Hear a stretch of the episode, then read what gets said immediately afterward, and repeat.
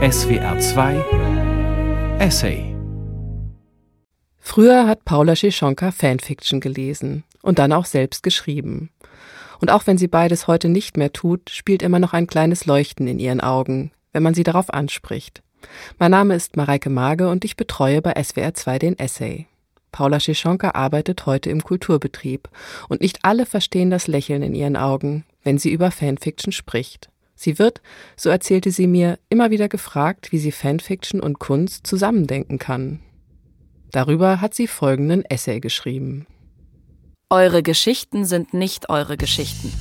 Versuch über Fanfiction von Paula Schischonka. Ich war vielleicht 13 oder 14, als ich Uwu kennenlernte. Wir trafen uns im Internet. Sie war ein paar Jahre älter als ich und uns einte, dass wir beide die Ärzte toll fanden. So richtig toll.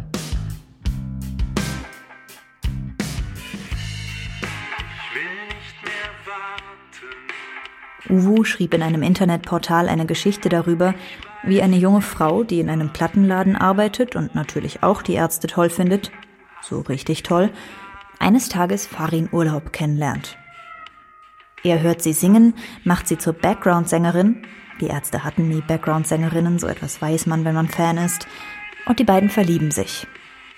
Es folgen eine Tour, ein Album, Streit, Trennung, Wiederverlieben, schließlich ein Motorradunfall, ein Koma, Traumata und nach langer Zeit und vielen Kapiteln ein Happy End. Nebenfiguren Bela B., Rodrigo González, einige Mitglieder des Farinolo Racing Teams, ein Tourmanager.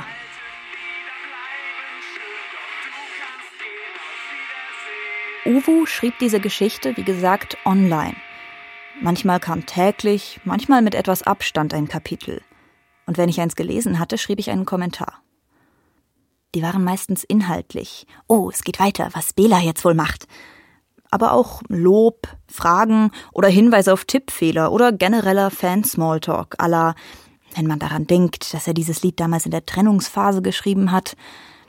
Uwu antwortete mir meistens auf meine Kommentare, bedankte sich und versprach, dass es weitergehen würde manchmal mit einem Hinweis auf ihr echtes Leben. Gerade viele Prüfungen, deshalb geht's langsam, aber ich freue mich schon weiterzumachen.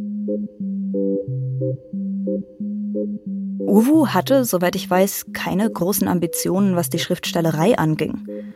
Zumindest nicht mit dieser spezifischen Geschichte. An den meisten Tagen kam sie von der Schule nach Hause und schrieb erst mal ein paar Seiten, um sich zu entspannen. Genauso hatte sie kein großes Konzept hinter ihrer Geschichte, keine Charakterentwicklungstabellen, keine Listen von Szenen, Konflikten, Turning Points und Spannungsbögen. Sie schrieb so, wie andere basteln, Gärtnern, Craftbier brauen. Es war ihr Hobby. Fanfiction. In Serien und Filmen wird Fanfiction, also Geschichten von Fans einer Sache über die Sache, oft genutzt, um eine Figur als quirky, also ausgefallen, ein bisschen verrückt, uncool darzustellen. In der Serie Working Moms geht es um eine Gruppe erfolgreicher, beruflich hochkompetenter Frauen. Eine von ihnen hat eine Assistentin, die einen Gegensatz zu den blazertragenden Hauptfiguren darstellt.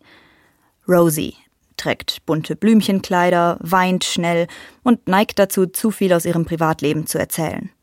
Sie ist eine liebenswerte, wenn auch nicht ganz ernstzunehmende Comic Relief Figur. Ihr Hobby? Fanfiction. Die gleiche Freizeitbeschäftigung haben Barry, der viel zu nette Freund von Brianna aus Grace and Frankie, und Lily, die nerdige Science-Fiction begeisterte Nebenfigur in Sex Education. I gotta get home and work on my fanfiction. Fanfictions stehen in der Rangliste der coolen Hobbys ganz unten. Das Einzige, was noch uncooler ist als Fanfiction, ist kleine Pullover für Katzen stricken. Wenn meine Mutter mich früher fragte, wofür ich so lange am Bildschirm saß, sagte ich immer, ich lese Geschichten. Etwas später dann, ich schreibe. Nicht, ich schreibe Fanfiction. Wenn ich das nämlich sagte, wurde ich erst nicht verstanden, und wenn ich es dann erklärte, kam früher oder später die Frage, warum schreibst du denn nicht einfach was eigenes? Fanfiction schreiben war eigentlich nicht schreiben. Es war kaum mehr als auf Social Media zu erwähnen, dass man irgendetwas toll fand. Und schon das war irgendwie peinlich. Aber um hier mal ein paar Dinge zu erklären, die vielleicht nicht so selbstverständlich sind, wie sie mir erscheinen. Es ist weit verbreitet, dass Fans einer Serie, eines Films, eines Buches oder eben einer Band Geschichten über eben diese verfassen. Das kann damit anfangen, dass sich jemand fragt, wie eigentlich die Freundschaft zwischen James Potter und Sirius Black entstanden ist. Oder was Kommissar Thiel und Pathologe Börne wohl in ihrer Freizeit machen. Oder ob diese Beziehung zwischen Spock und Kirk nicht doch vielleicht ein bisschen erotisch aufgeladen ist. Früher standen Fanfictions vor allem in Fanzines, also Magazinen von Fans für Fans. Heute stehen sie zu Tausenden im Internet. Auf spezialisierten Seiten wie fanfiction.net, fanfiction.de und archiveofourown.org. Aber auch auf breiteren Portalen wie der Mikroblogging-Plattform Tumblr und der E-Book-Plattform Wattpad. Die Leserinnenschaft von Fanfictions reicht von 1, wenn Autorinnen selbst ihre größten Fans sind, bis in die Millionen. Es gibt kurze und sehr kurze, lange und sehr lange, schlechte und sehr schlechte, gute und sehr gute Fanfictions. Es gibt Fanfictions, die innerhalb einer Fangemeinde berühmt berüchtigt sind, meistens weil sie entweder besonders gut oder besonders schlecht sind. Gut oder schlecht richtet sich hier übrigens nicht nach literarischen Kategorien oder höchstens am Rande. Es geht nicht unbedingt darum, große Kunst zu schaffen. Man muss Fanfiction eher wie Groschenromane oder Telenovelas begreifen. Ein Beispiel. Twist and Shout ist eine Supernatural Fanfiction zweier AutorInnen aus 2012, die über eine Million Mal geklickt wurde, fünfeinhalbtausend Kommentare zählt und auch jetzt, elf Jahre nach ihrem Erscheinen, noch gelesen wird. Twist and Shout ist eine AU, eine Geschichte, die in einem alternativen Universum spielt. In der Originalserie Supernatural retten zwei Brüder die Welt vor Monstern und übernatürlichen Phänomenen. Diese Welt wird in der Fanfiction ersetzt durch das mehr oder weniger realistische Amerika der 60er Jahre. Die Protagonisten, Dean und Castiel, begegnen sich in einer Welt, in der es keine Monster gibt und verlieben sich. Deans Bruder, der im Original eine Hauptfigur ist, kommt nur am Rande vor. In Romanlänge werden Homosexualität und Diskriminierung, der Vietnamkrieg und schließlich, Spoiler, die AIDS-Krise verhandelt. Die Geschichte ist so tragisch und kitschig, dass Supernatural-Fans im Internet selbst 2023 noch mit geräuschvollem Seufzen reagieren, wenn irgendwer den gleichnamigen Beatles-Song erwähnt. Außerdem ist sie ein gutes Beispiel dafür, wie weit sich Fanfictions von ihrem Original entfernen können. Die Prämisse der Serie, zwei Brüder bekämpfen Monster, spielt überhaupt keine Rolle. Übrig sind nur die Figuren in ihren Grundzügen, ihren Namen, Verwandtschaftsverhältnisse und groben Charaktereigenschaften. Auch das Pairing oder Ship, also wer sich in wen verliebt, bestimmen die Fanfiction-AutorInnen. Es wäre ein leichtes, die Namen zu ändern und die gesamte Geschichte als eigene Schöpfung auszugeben. Es wäre dann nur noch eine Geschichte über zwei Männer, die sich verlieben und von denen einer zufällig einen jüngeren Bruder hat. Manchmal machen Fanfiction-AutorInnen das auch. Shades of Grey ist bekannt dafür, dass es ursprünglich eine Twilight-Fanfiction war. Was bleibt von Twilight übrig? Ein Grundgerüst. Junge Frau verliebt sich in mächtigen Mann. Jane Austen lässt grüßen. Gegenbeispiel. My Immortal ist eine Geschichte, die so schlecht war, dass sie nach 2000er Standards viral gegangen ist. Die Harry Potter Fanfiction, in der die Protagonistin Ebony Darkness Dementia Raven Way nach Hogwarts geht und unter anderem mit Draco Malfoy zusammen ein Good Charlotte Konzert besucht, war nicht nur inhaltlich völlig Hanebüchen, sondern außerdem voller Rechtschreibfehler, hatte wenig bis nichts mit dem Kanon der Harry Potter-Reihe zu tun und gilt bei vielen als die schlechteste Fanfiction aller Zeiten. Das ist sie wahrscheinlich nicht, denn sie erschien 2006, 2007 und das Internet ist groß. Hier der Auftakt der 44 Kapitel langen Geschichte. Hi, my name is Ebony Darkness Dementia Raven Way and I have long ebony black hair with purple streaks and red tips that reaches my mid-back. That is how I got my name. Ohne den unvergleichlichen Stil von My Immortal nachahmen zu wollen, eine kurze Zusammenfassung. Die Erzählerin stellt sich vor als Ebony Darkness Dementia Raven Way also und beschreibt ihr Aussehen. Sie hat langes schwarzes Haar wie Ebenholz, daher hat sie ihren Namen, mit violetten Strähnen und roten Spitzen und eisblaue Augen wie klare Tränen. Und eine Menge Leute sagen, sie sieht aus wie Amy Lee. Anmerkung der Autorin. Wenn ihr nicht wisst, wer das ist, braucht ihr gar nicht weiterlesen. Sie ist eine Vampirin, aber auch eine Hexe und außerdem ein Goth, deshalb trägt sie meistens schwarz.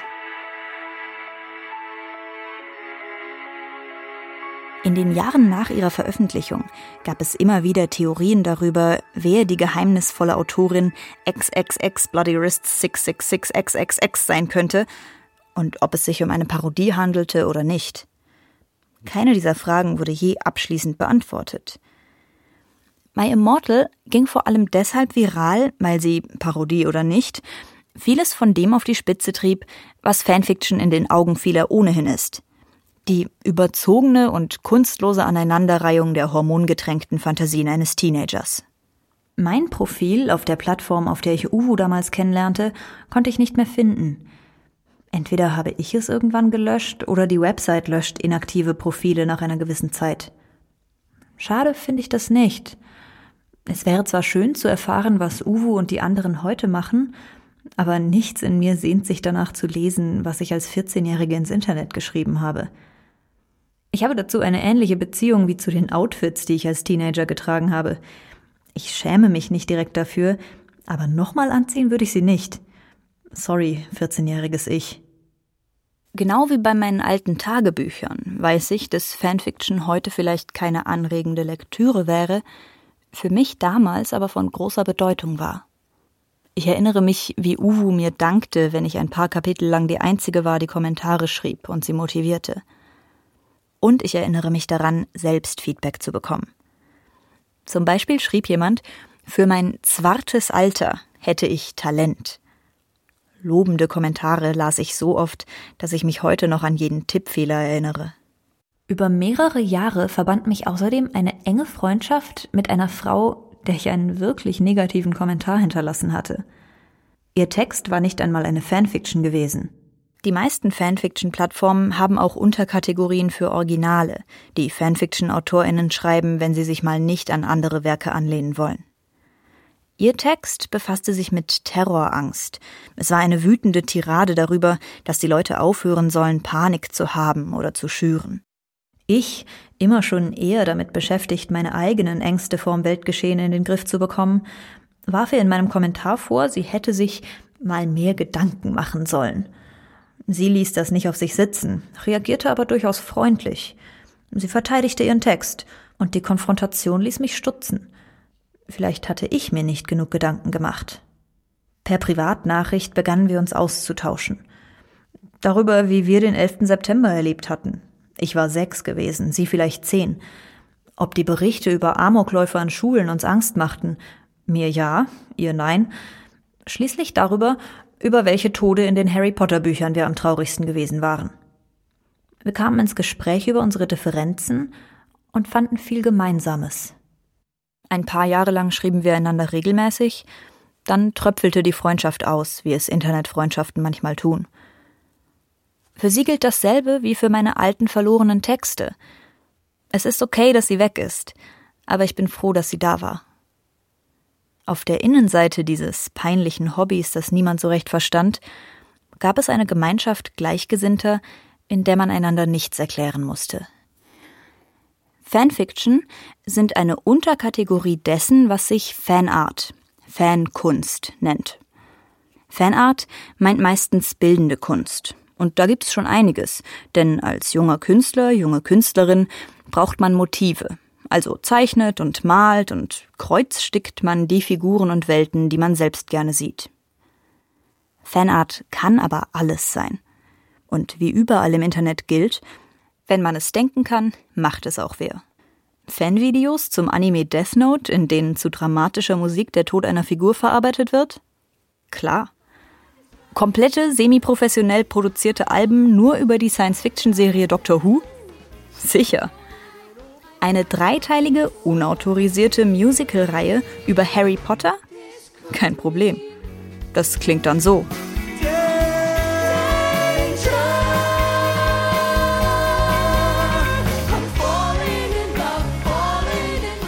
Eigentlich könnte man, wenn man unbedingt wollte, die Musik jeder Pink Floyd oder Rolling Stones Coverband als Fanart bezeichnen.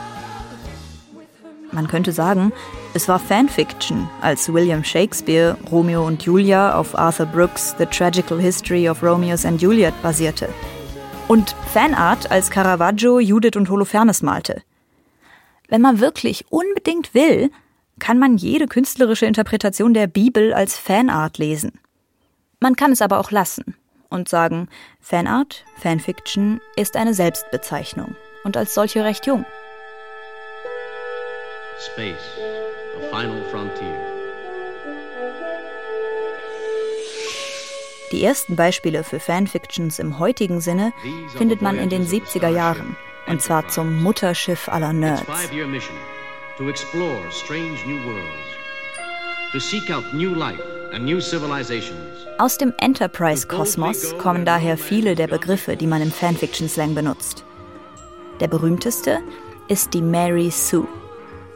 Mary Sue hieß eine Figur, die 1973 in einer Star Trek Fanfiction-Parodie auftauchte. Wahnsinnig attraktiv und kompetent war, der Crew ständig das Leben rettete und auch ansonsten ein viel zu perfekter, todlangweiliger Charakter war, der zum Glück am Ende eines tragischen Todes starb. Seitdem ist Mary Sue auch außerhalb von Fanfiction zu einem Überbegriff für Figuren geworden, die keinerlei Makel haben und deshalb langweilig sind. Mary Sues stehen immer in Verdacht, eine idealisierte Traumversion der Autorin zu sein. Sie sind mitverantwortlich für den schlechten Ruf von Fanfiction.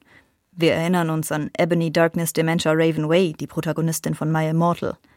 Dabei ist es selbstverständlich so, dass Mary Sues keineswegs nur in Fanfiction vorkommen. Platte, überkompetente Figuren begegnen einem in jedem Medium und können jedes Geschlecht haben. Dass es ausgerechnet eine junge Frauenfigur aus einer Amateurgeschichte war, die hierfür Namensgeberin wurde, und nicht etwa ein männlicher Superheld, sagt wahrscheinlich mehr über die Kultur aus, in der der Begriff geprägt wurde, als über Fanfiction. In dem sexistischen Bild von Heldenfiguren, das in der Nerdkultur der 70er sicher noch salonfähiger war, aber immer noch existiert, ist ein Mann, der alles kann und alle rettet, ein Held. Eine Frau, die alle rettet, ist eine Mary Sue und befriedigt nur die Heldinnenfantasien ihrer Autorin. Ich kann heute nicht mehr genau sagen, wann und wo ich ursprünglich auf Fanfiction stieß. Sicher auf irgendeiner Harry Potter Website. Wahrscheinlich klickte ich auf die Rubrik Fanfiction, weil ich gerne las. Damals war der Markt noch nicht ganz so voll mit Harry Potter Prequels, Theaterstücken und Spin-offs und J.K. Rowling hatte noch nicht via Twitter dafür gesorgt, dass ich nichts mehr von ihr kaufen mochte. Ich liebte die Harry Potter Bücher in all ihrer platten kindlichen Märchenhaftigkeit und wollte vor allem eins: mehr davon. Und ich weiß noch, dass ich eine Geschichte kommentierte, in der Ginny Weasley tief unglücklich im Hogwarts Express sitzt, überlegt, sich mit einem Messer selbst zu verletzen und am Ende stattdessen ihre Haare abschneidet. Mich erschreckte die Dunkelheit der Emotionen, über die die Autorin schrieb. Trotzdem oder gerade deshalb reizte mich die Geschichte und dankenswerterweise mündete sie in ein Happy End. Ich schrieb also einen Kommentar und lobte die Fanfiction. Und weil ich keinen komplizierten Nutzernamen wählte und meine ältere Schwester dieselbe Seite besuchte, bekam sie mit, dass ich sie gelesen hatte. Sie sagte nicht viel dazu, nur dass sie meinen Kommentar gesehen hatte, und es entstand ein unangenehmes Schweigen. Mir war es peinlich, weil die Geschichte so kitschig und deprimierend gewesen war und ich mich in den Weiten des Internets anonym gewähnt hatte. Ich hatte ja keine Ahnung, wie kitschig, deprimierend und peinlich meine Fanfiction-Abenteuer noch werden sollten. Am Horizont warteten Geschichten, in denen Harry Potter zu einer Art Rockstar wird. Geschichten, in denen Farin Urlaub und Bela B. sich ineinander verlieben und gemeinsam Rodrigo González verführen. Geschichten, in denen Dean aus Supernatural sich mit dem zehnten Doktor und Benedict Cumberbatchs Sherlock Holmes zusammentut. Geschichten, in denen die Figuren Tiere sind, Sex haben, detailreich gefoltert werden, manchmal alles auf einmal. Metageschichten, die sich über sich selbst lustig machen. Alternative Universe Geschichten, die an Colleges und in Coffeeshops spielen. Crack-Geschichten, die so heißen, weil sie so abgedreht sind, dass man meint, die AutorInnen müssten auf Crack gewesen sein. In Wahrheit sind sie meist einfach jung und haben Spaß. Aber wenn wir uns auf jemanden einlassen, wenn wir eine Beziehung eingehen, dann nehmen wir teil. Gehe ich mit einer Geschichte eine Beziehung ein? Sie begleitet mich, sie löst Emotionen in mir aus, sie und ich verändern uns im Laufe der Zeit, beschäftigt sie mich über die Zeit hinaus, in der ich sie aktiv konsumiere. So wie meine Beziehung zu meiner besten Freundin nicht plötzlich vorbei ist, wenn wir das Telefon auflegen, ist meine Beziehung zu einer Geschichte nicht vorbei, wenn ich das Buch zuschlage. Sie ist auch nicht perfekt. Ein Fan ist auch jemand, der eine Geschichte trotz ihrer langweiligen oder doofen Parts mag. Abed Nadir, ein Fernsehfan aus der Serie Community, drückt es so aus. Es ist Fernsehen. Es bietet Trost. Es ist ein Freund, den man sehr gut und schon lange kennt. Es ist einfach bei dir. Und es muss auch mal einen schlechten Tag haben dürfen oder langweilig sein. Aber es ist eine einseitige Beziehung. Das Buch antwortet nicht, wenn ich ihm Fragen stelle. Außer es ist ein Horcrux und wir wissen alle, wie das ausgegangen ist. Vor allem aber ist es dem Buch völlig egal, wenn wir es beeinflussen wollen. Das macht natürlich auch einen Teil vom Spaß aus. Uns wird etwas erzählt, wir müssen nicht teilnehmen. Aber das ändert nichts daran, dass eine Geschichte, die mich berührt, in meinem Kopf ein Eigenleben entwickelt. Meine beste Freundin aus Schulzeiten wurde unter anderem deshalb meine beste Freundin, weil sie Geschichten im gleichen Maße ernst nahm wie ich. Wir konnten Stunden damit verbringen, über den neuen Harry Potter Band zu spekulieren, Spoiler unserer jeweils aktuellen Lieblingsserie zu analysieren und darüber zu streiten, ob diese oder jene Figur jetzt ein Arschloch war oder nicht. Ich glaube, dass wir viel von dem, was alle Teenager verhandeln, Pubertät, verknallt sein, eine Dissonanz zwischen dem, was man ist und dem, was man gerne wäre, nicht an uns selbst, sondern an fiktiven Charakteren durchgespielt haben. Das gibt Sicherheit und Distanz. Man kann sich ein Urteil bilden, ohne Konsequenzen tragen oder sich verletzlich zeigen zu müssen. Damals in der Schule galten wir als seltsam. Einerseits gefielen wir uns in diesem gefühlten Außenseitertum, pflegten eine Not like the other girls Attitüde, die im Wesentlichen darin bestand, kein Lipgloss zu benutzen und uns nicht darüber zu unterhalten, wer in wen verknallt war, und sagte das auch niemand. Andererseits legten wir in unserem Fansein eine Energie an den Tag, wie sie vielleicht nur Teenager aufbringen können. Mit diesem wahnsinnigen Überdruck, den man die ganze Zeit verspürt, der irgendwo zwischen Erregung, Größenwahn, Enttäuschung, Lust und Angst changiert und mit dem man irgendwann lernt, das Verhältnis zwischen sich selbst und der Welt auszutarieren. Wir waren noch nicht bereit, mit der Welt eine intensive Beziehung einzugehen, also übten wir an Geschichten. Fußballfans wollen ihre Lieblingsspieler treffen, ihren Verein unterstützen, sind sauer über oder plädieren für Trainerwechsel. Fans von Bands reisen ihnen tausende von Kilometern hinterher, regen sich auf, wenn die Musik sich nicht oder zu sehr verändert, ziehen einen mürrischen Stolz daraus, die alten Sachen besser zu finden als das neue Zeug. Fans von Filmen, Serien und Büchern schauen Making-ofs, stellen Theorien über Verwandtschaftsverhältnisse von Figuren auf und schreiben Fanfictions. Simple as that. Oder? Es ist ja doch ein Unterschied, ob ich mich viel mit einer Geschichte beschäftige oder ob ich sie umschreibe. Ist es nicht auch irgendwie eine Beleidigung für die Originalverfasserinnen, dass scheinbar tausende Fans finden, ihr Werk sollte lieber nicht so, sondern anders aussehen? Es gibt Autorinnen und Autoren, die sich aktiv gegen Fanfiction aussprechen. Aber es sind nicht viele. Die meisten äußern sich überhaupt nicht, aus Unwissenheit oder Desinteresse. Und einige freuen sich auch über die kostenlose Werbung. Der vielleicht berühmteste Fanfiction-Gegner ist der Autor von Game of Thrones, George R. R. Martin. Er argumentierte schon 2010, Fanfiction seien unkreativ und er als Autor müsse sein Copyright verteidigen. Sein Hauptargument ist das folgende. Einverständnis ist für mich das Herz der Sache. Wenn ein Autor, eine Autorin es anderen erlaubt oder sie gar dazu ermuntert, ihre Welten und Charaktere zu benutzen, ist das in Ordnung. Ihre Entscheidung.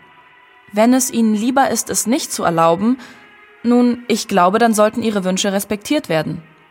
Niemand darf die Menschen von Westeros malträtieren, außer ich. Ich versuche hier nicht juristisch zu argumentieren. Genau wie George R. R. Martin überlasse ich das lieber Leuten, deren Job es ist, das Urheberrecht auszulegen. Ganz verkürzt und praktisch sei gesagt, dass Fanfiction sich in einer rechtlichen Grauzone bewegt und die meisten Rechteinhaber nicht aktiv gegen sie vorgehen, solange die Autorinnen nicht versuchen, Geld damit zu verdienen. Seit Sommer 2021 könnte Fanfiction in Deutschland in die Kategorie Pastiche, also eine Art Hommage, fallen, womit sie auf etwas legaleren Beinen stünde als zuvor. Doch Urheberrecht und Internet haben sich noch nie gut verstanden, und es bleibt abzuwarten, wie es weitergeht. Was George R. R. Martin als Herz der Sache anführt, ist aber ein moralischer, ein persönlicher Appell. Er fordert, dass seine Wünsche und seine Werke respektiert werden. Er hat sich seine Figuren ausgedacht, viel Zeit mit ihnen verbracht, und sie liegen ihm am Herzen. Er will niemand Fremdes mit ihnen spielen lassen. George R. R. Martin scheint immerhin nicht auf die Idee zu kommen, dass irgendwer Fanfictions schreiben könnte, weil ihm oder ihr das Original nicht gut genug wäre. Das wäre auch naiv. Erstens sind Fanfiction-AutorInnen sich ihres Amateurstatus durchaus bewusst. Sie versuchen nicht mit dem Original in Konkurrenz zu treten. Zweitens, wenn mir eine Geschichte nichts bietet, was mir gefällt, wenn ich sie einfach nur schlecht finde, dann schreibe ich keine Fanfiction darüber. Ich schaue oder lese sie wahrscheinlich nicht einmal zu Ende. Umgekehrt bedeutet Fansein aber eben auch nicht, jeden einzelnen Aspekt einer Sache großartig zu finden oder gar für perfekt zu halten. Das ist vielleicht ein grundlegendes Missverständnis. Viele Fans lieben nichts mehr, als sich darüber auszulassen, was alles schief läuft. Die billigen Spezialeffekte, die Nebenfigur, die niemand mag, die endlosen Landschaftsbeschreibungen.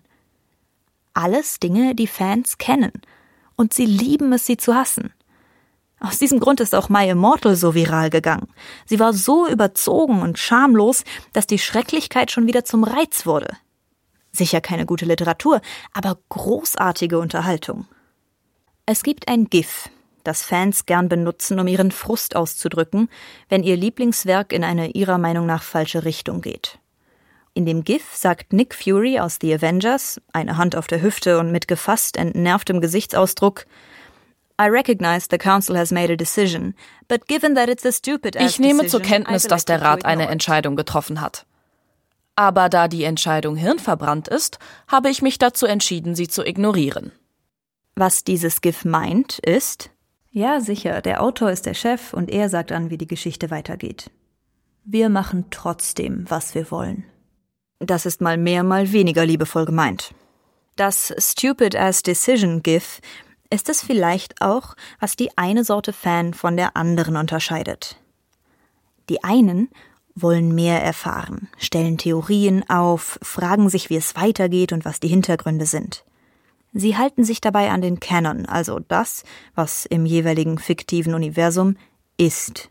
Das ist die Sorte Nerds, die dir erklären kann, warum Frodo nicht direkt auf dem Riesenadler nach Mordor geflogen ist und wie das noch einmal war mit der Mutter von Jon Snow. Wenn Sie sich über die Geschichte ärgern, kritisieren Sie sie aus einer respektvollen Distanz. Die andere Sorte fragt nicht nur, was ist und warum, sondern was sein könnte und warum nicht. Und wenn Sie finden, dass Staffel 6 anders hätte enden oder dass diese Figur jene hätte küssen sollen, dann basteln Sie sich selbst, was Sie sehen, hören oder lesen wollen. Dabei kennen Sie sich im Canon genauso gut aus wie die, die keine Fanfiction schreiben. Sie entscheiden sich bloß, ihn hier und da zu ignorieren. Sie nutzen ihn als Material, nicht nur als Analysegegenstand. Gerade für diejenigen von uns, für die Fiktion nicht nur Eskapismus, sondern ein Ventil für eigene Gefühle und Konflikte ist, ist das ein Akt der Selbstermächtigung. Die Geschichte selbst in die Hand nehmen. Ich bin keine erfolgreiche Roman- oder Filmautorin.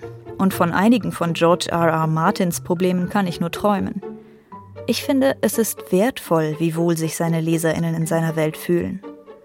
Wenn Fans eine Geschichte so passioniert selbst in die Hand nehmen, wenn sie keine Berührungsängste haben und weder die Geschichte noch ihre Schöpferinnen heilig sprechen, dann glaube ich, hat man sie wirklich berührt.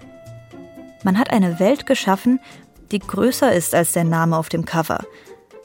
Eine Art Mythos, der von verschiedensten Menschen auf verschiedenste Weise gelesen und weitergedichtet wird. Und ja, die meisten dieser Menschen sind keine professionellen Schriftsteller.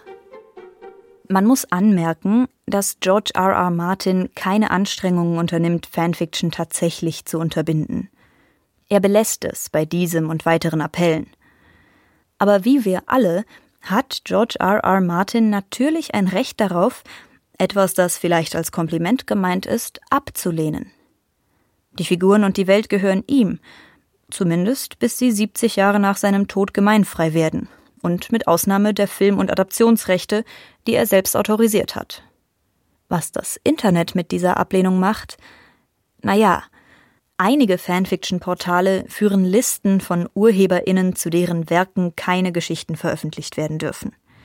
Diese Listen werden aber nur auf expliziten Wunsch der jeweiligen Personen erweitert und sind dementsprechend unvollständig. Ich habe bisher keine gefunden, auf der George R. R. Martin steht. Außerdem zwingt niemand die Portale dazu, solche Listen zu führen. Das Archive of Our Own, ein Online-Archiv, das sich zur Aufgabe gemacht hat, Fanfiction in all ihren Ausprägungen zugänglich zu machen und zu verteidigen, verzeichnet zu Game of Thrones und seinen Ablegern schlappe 73.924 Werke.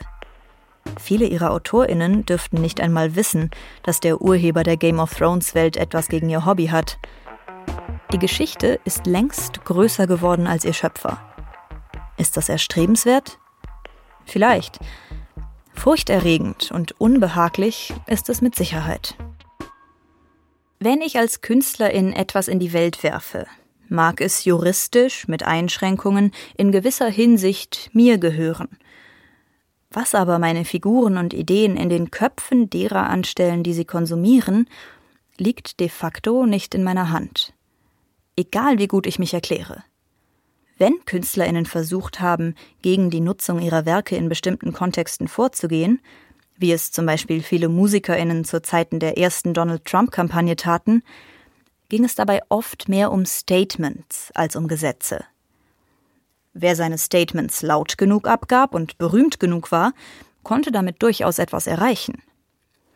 Bruce Springsteen, dessen Song Born in the USA trotz seiner dunklen Antikriegsmessage immer wieder als Hymne auf das großartige Amerika missverstanden wird, wehrte sich schon 1984, als Ronald Reagan diesen im Wahlkampf verwenden wollte. Über 30 Jahre später lief der Song wieder auf zahlreichen Wahlkampfveranstaltungen Donald Trumps.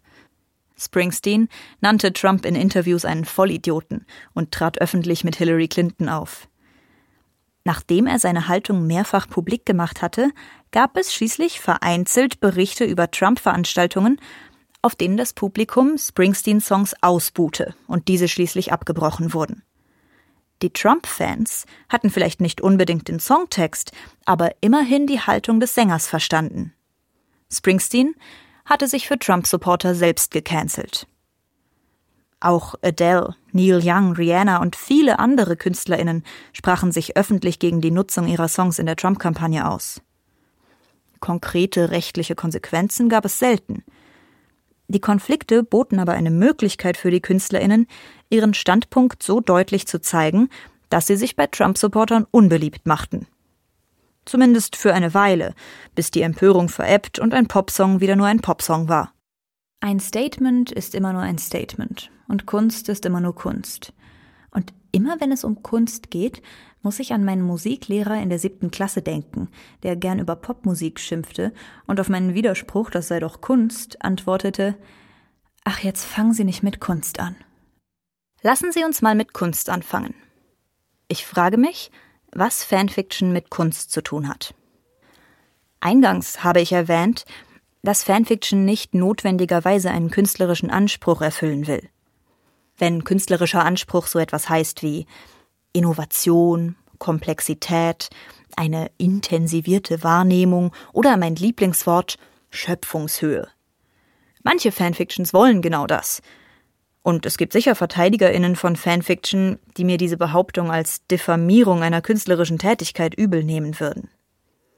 Sie arbeiten hart an ihren Fanfictions. Sie haben ausgefeilte Plotdiagramme. Sie tauschen sich mit anderen Fans aus und lassen ihre Geschichten Beta lesen, bevor sie sie online stellen. Sie wollen nicht hören, naja, Fanfiction ist halt keine echte Kunst.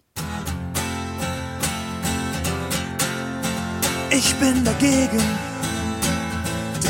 Ihr seid dafür, ich bin dagegen. Als ich noch Fanfictions las und schrieb, war mir das Label Kunst eigentlich egal. Dass das so war, hielt mich nicht davon ab, zu behaupten, es sei Kunst, wenn jemand meinte, ich solle mal mein Zimmer verlassen und an die frische Luft gehen. Ob meine Eltern mir das jemals wirklich abgenommen haben, weiß ich nicht. Heute, nachdem die Kunsthochschule versucht hat, mir dieses und jenes beizubringen, interessiert mich die Frage, wann etwas Kunst ist, immer noch nicht besonders. Ich halte es da gerne mit einer fiktiven Figur. Karl Schmidt. Der erklärt in Sven Regners Roman Der kleine Bruder, eben jenem kleinen Bruder, es ist Kunst, wenn einer sagt, dass es Kunst ist. Im Zweifel ich. Ich darf das. Und dann muss ich noch mindestens einen finden, der mir das glaubt. Selbstbezeichnung also. Die meisten Fanfictions, und mir geht es hier um einen Rundumschlag, sind weder fremd noch selbsternannte Kunst. Nicht, weil sie auf anderen Werken basieren, dann wäre, wie gesagt, Romeo und Julia auch keine Kunst, sondern weil sie nicht den Anspruch haben, Kunst zu sein. Stellen wir aber praktische Fragen, zum Beispiel, was haben Fanfiction und Kunst gemeinsam oder welche Möglichkeiten bieten sie, geht es nicht darum, was die einzelne Fanfiction sein kann, sondern darum, was eine Fanfiction sein darf. Eine Fanfiction kann einen künstlerischen Anspruch haben, aber sie ist auch dann noch eine Fanfiction, wenn sie keine Kunst ist. Sie darf pure Bedürfnisbefriedigung sein. Sie darf ein und dieselbe Idee wieder und wieder recyceln. Sie darf kitschig, simpel und klischeebeladen sein und macht daraus keinen Hehl. Im Gegenteil, die großen Fanfiction-Portale haben erstklassige Systeme entwickelt, mit den Klischees und den recycelten Ideen umzugehen. Wir bewegen uns also eher in der Unterhaltung. Wie bei einem Groschenroman. Ein Groschenroman, genau wie eine romantische Komödie, genau wie ein Actionfilm, weiß ziemlich genau, was ich von ihm erwarte und gibt es mir. Fanfiction bietet mir diese konkrete Vorhersehbarkeit in einem Maße, von dem ich bei Netflix nur träumen kann. Im Archive of Our Own kann ich die abertausenden Geschichten nicht nur genau danach filtern, wer vorkommen soll und ob die Story im Original oder einem alternativen Universum spielt. Ich kann auch angeben, ob ich eine Geschichte mit dieser oder jener Beziehung, mit oder ohne Sex, Tod oder Gewalt, eine Wohlfühlgeschichte, Fluff, oder eine dunkle, gruselige Geschichte, Angst will oder ob ich vielleicht will, dass Figur A etwas Schlimmes durchmacht und Figur B sie dann tröstet. Hurt Comfort. Diese Tags, also Label, die natürlich auch ständig erweitert werden, beziehen sich oft nicht auf inhaltliche Aspekte, sondern auf die emotionale Komponente. Wie fühlen sich die Figuren? Welche Beziehung haben sie zueinander? Wie fühle ich als Leserin mich? Und ja, bei den Geschichten mit Sex kann ich auch genau danach filtern, welche Art von Sex. Die Explicit-Sparte von Archive of Our Own ist wahrscheinlich eine der weltweit größten Online-Bibliotheken für erotische Texte oder, wie das Internet sagt, Smut. Fanfiction darf nicht nur Schrott sein, sie darf auch pornografisch sein. Die Tags, die etwas mit dem eigentlichen Plot zu tun haben, sind oft Abziehbilder. Eines meiner Lieblingsbeispiele ist die bereits erwähnte Coffeeshop AU, also das alternative Universum, in dessen Mittelpunkt ein Coffeeshop oder Café steht. In diesem Coffeeshop ist meistens eine der Figuren Barista, die andere arbeitet dort an einem Roman, einer Doktorarbeit, irgendetwas, bei dem man viel Kaffee trinkt und sinnierend und gut aussehend aus dem Fenster schaut. Figur A beobachtet Figur B und eines Abends, als Figur B schon dabei ist, die Tische zu wischen, kommen sie ins Gespräch. Figur B interessiert sich natürlich wahnsinnig für Figur A's Doktorarbeit, Roman, Essay und A findet heraus, dass B neben der Uni in dem Coffeeshop arbeitet, um seiner oder ihrer Mutter unter die Arme zu greifen. Sie haben nämlich nicht viel Geld und B muss sich außerdem um die jüngeren Geschwister kümmern. Nach vielen Kapiteln, Kategorie Slow Burn, oder auch nur einigen Absätzen, One-Shot, verlieben die beiden sich und küssen und kuscheln auf der Couch, Domestic, Fluff oder haben mehr oder weniger grafischen Sex. Smut. Diese Art von völlig vorhersehbarer Handlung ist charakteristisch, obwohl natürlich nicht alle Fanfictions sich in solche Kategorien einteilen lassen. Fanfiction treibt die Schablonenhaftigkeit, die schon bei Genre- und Unterhaltungsliteratur gegeben ist, auf die Spitze, indem sie sie benennt und in ihre Plattformen einbaut.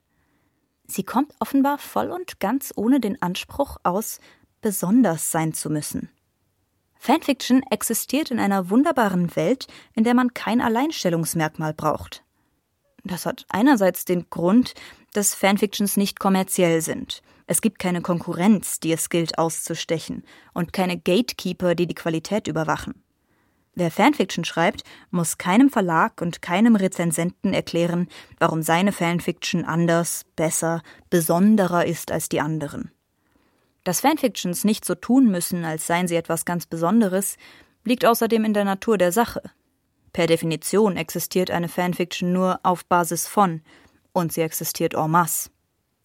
Für die Leserinnen heißt das, dass sie sehr genau suchen und finden können, worauf sie Lust haben.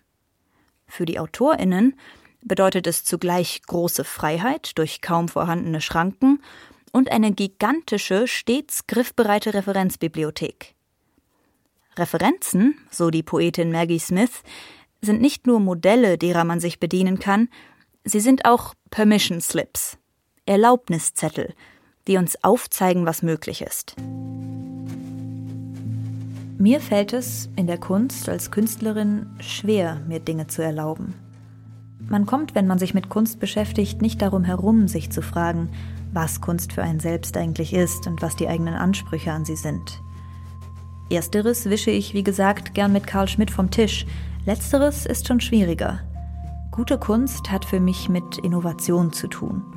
Mit dem Aufbrechen und Sichtbarmachen von Strukturen oder Verfahren, mit einer gewissen Tiefe, Großartige Kunst ist welche, die mich mich selbst hinterfragen lässt und die natürlich eigen ist.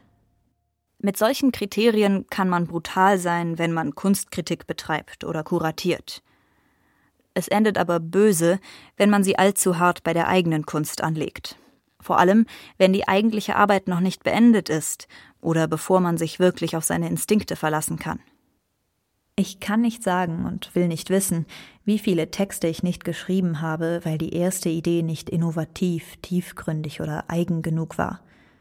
Ich bin nicht gut im sorglosen Produzieren, wenn Kunst ins Spiel kommt. Vielleicht ist mir die Bezeichnung doch nicht so egal. Referenzen, also Bezugswerke, die sich im selben Kosmos bewegen wie die eigene Kunst, sind da ein zweischneidiges Schwert. Bevor sie zu Erlaubniszetteln werden können, muss man lernen, sich nicht von besseren Künstlerinnen einschüchtern zu lassen und austarieren, wo die Grenzen liegen zwischen von anderen lernen, andere zitieren und imitieren. Es wird nicht unbedingt besser dadurch, dass alles, was einem gedruckt im Regal, gerahmt im Museum und auf Theaterbühnen begegnet, durch eben den brutalen Gatekeeping- und Kurationsprozess gegangen ist, den du dir selbst verbieten musst, um überhaupt etwas zustande zu bringen. Die riesige, filtergestützte Referenzbibliothek, die Fanfiction für Schreibende bietet, erfüllt problemlos den Zweck eines Erlaubnisscheins, weil sie nicht gepaart ist mit dem Anspruch, so gut zu sein wie oder besser als. In einer Welt, in der an jeder Ecke Geschichten von Amateurinnen zerpflückt, umgedichtet, umgedeutet und mit Sex, Drogen und K-Pop angereichert werden, brauche ich keine Angst mehr haben, etwas zu schreiben, das zu kitschig oder nicht anspruchsvoll genug ist. Indem Fanfiction also keine Kunst sein muss, entzieht sie sich den Ansprüchen, die dieses Label mit sich bringt.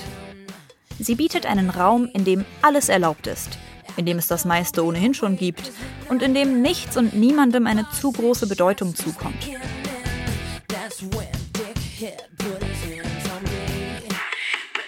Im Internet erfahren wir sehr schnell, dass wir nichts Besonderes sind.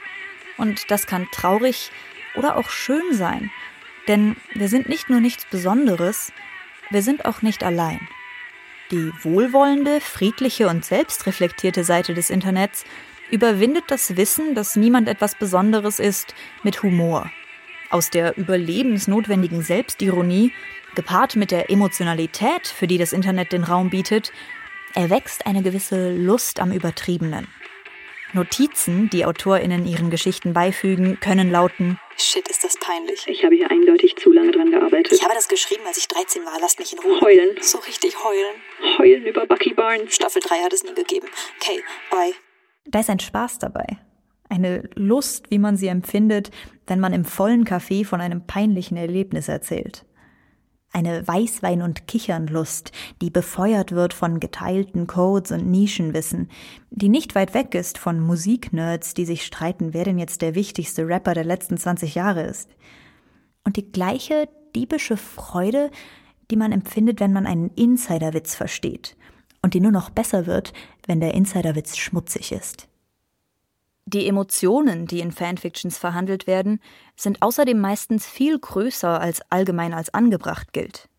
Im Kino weinen ist okay, wenn es um einen toten Hund oder um eine berührende Familiengeschichte geht, aber heulen, so richtig heulen, heulen über Bucky Barnes ist pubertär.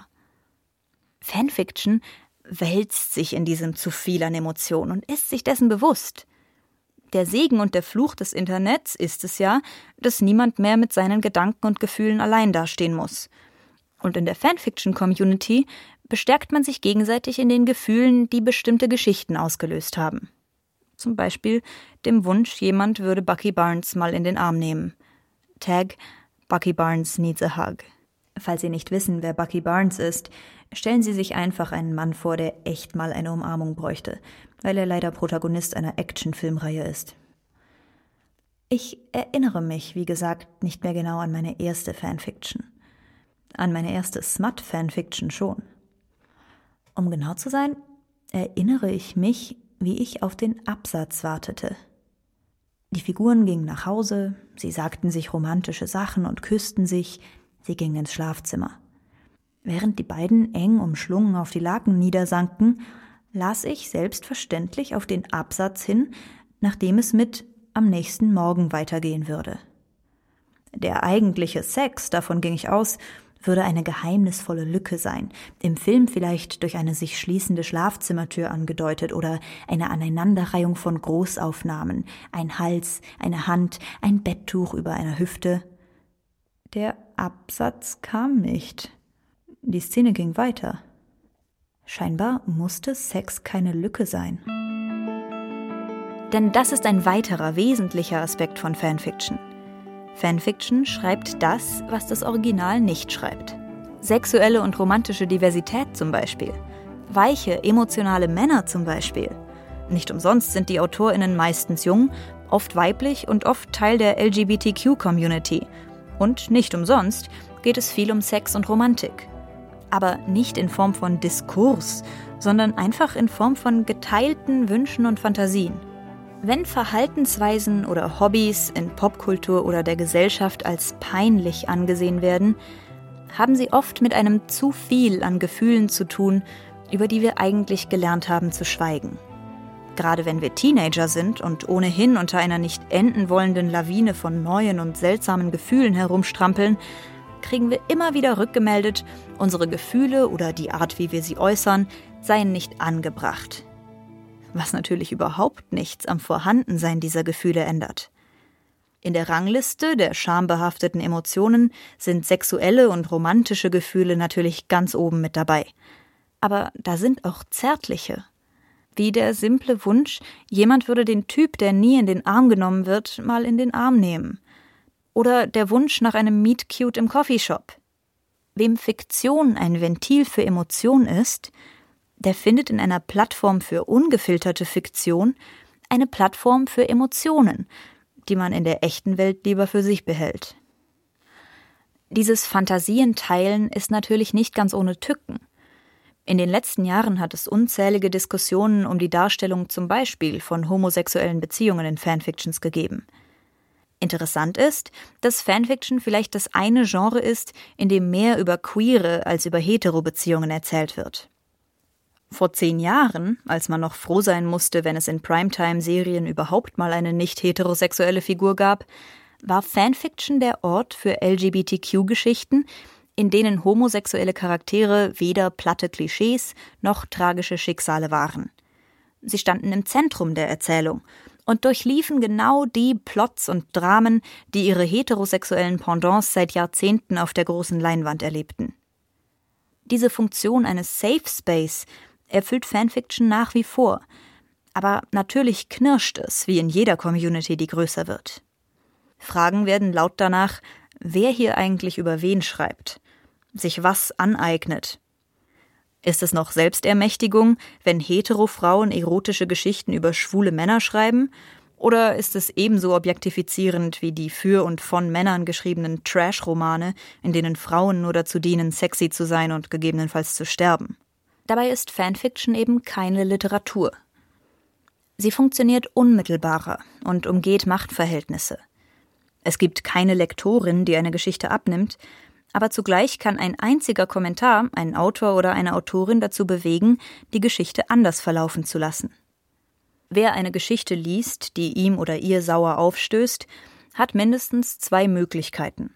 Kontakt zum Autor, zur Autorin aufnehmen und eine eigene Geschichte schreiben, die dann dem gleichen Publikum präsentiert wird. Ich will mich damit nicht in die Reihen derer begeben, die finden, marginalisierte Gruppen sollten sich eben selbst kümmern. Im Gegensatz zu Film, Fernsehen und Literaturbetrieb gibt ihnen Fanfiction aber zumindest die Möglichkeit, ihre Geschichten so zu erzählen, wie sie sie lesen wollen. Dadurch wird Fanfiction nicht zur perfekten Welt, in der keine Diskriminierung existiert. Sie schafft aber immerhin ein etwas ebenerdigeres Spielfeld. Und was die Sache mit der Kunst angeht. Wenn man Autorinnen von Fanfictions als angehende, richtige Autorinnen betrachtet, die also eines Tages ihre eigenen Figuren und Welten schreiben wollen, so meinen viele, George R. R. Martin nur einer von ihnen, Fanfiction sei nicht der richtige Weg. Man solle sich etwas Eigenes ausdenken, das habe er früher auch gemacht. Als ich mit 13, 14 Jahren stundenlang vor dem Computer saß und eine Geschichte schrieb, in der Tony aus NCIS von einer wunderschönen Vampirdame gebissen wird, konnte meine Mutter damit auch nichts anfangen.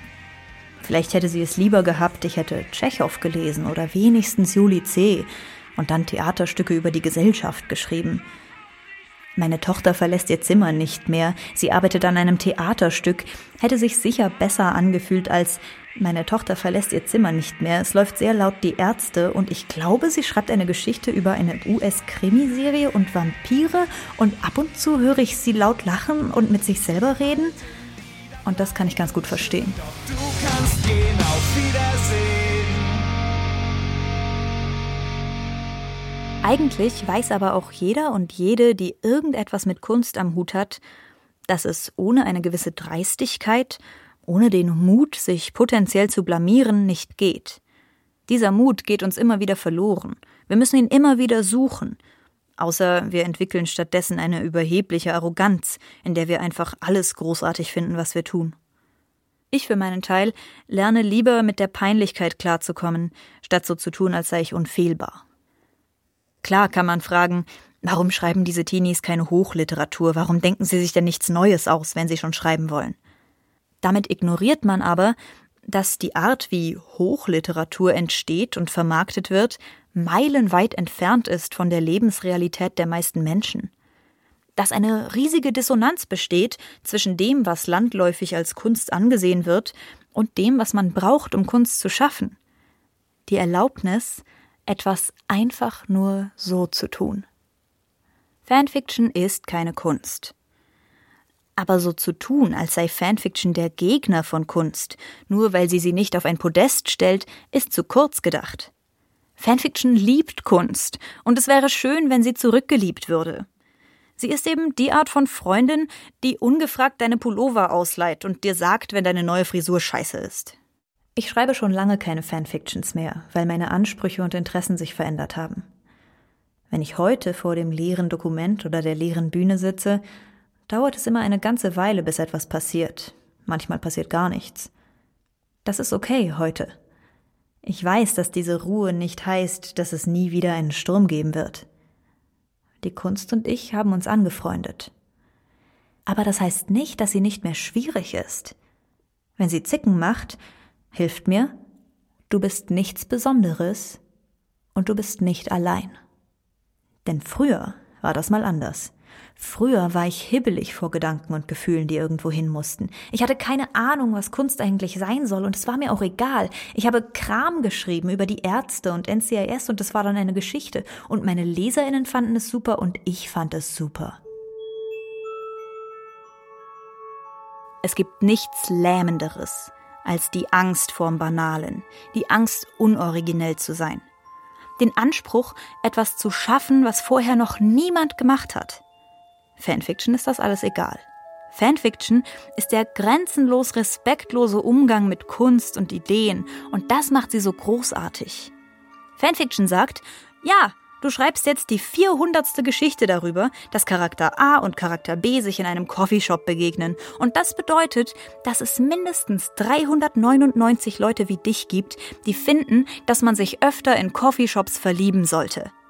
Falls es wirklich jemanden gibt, der das schlimm findet, empfehle ich eine Umarmung.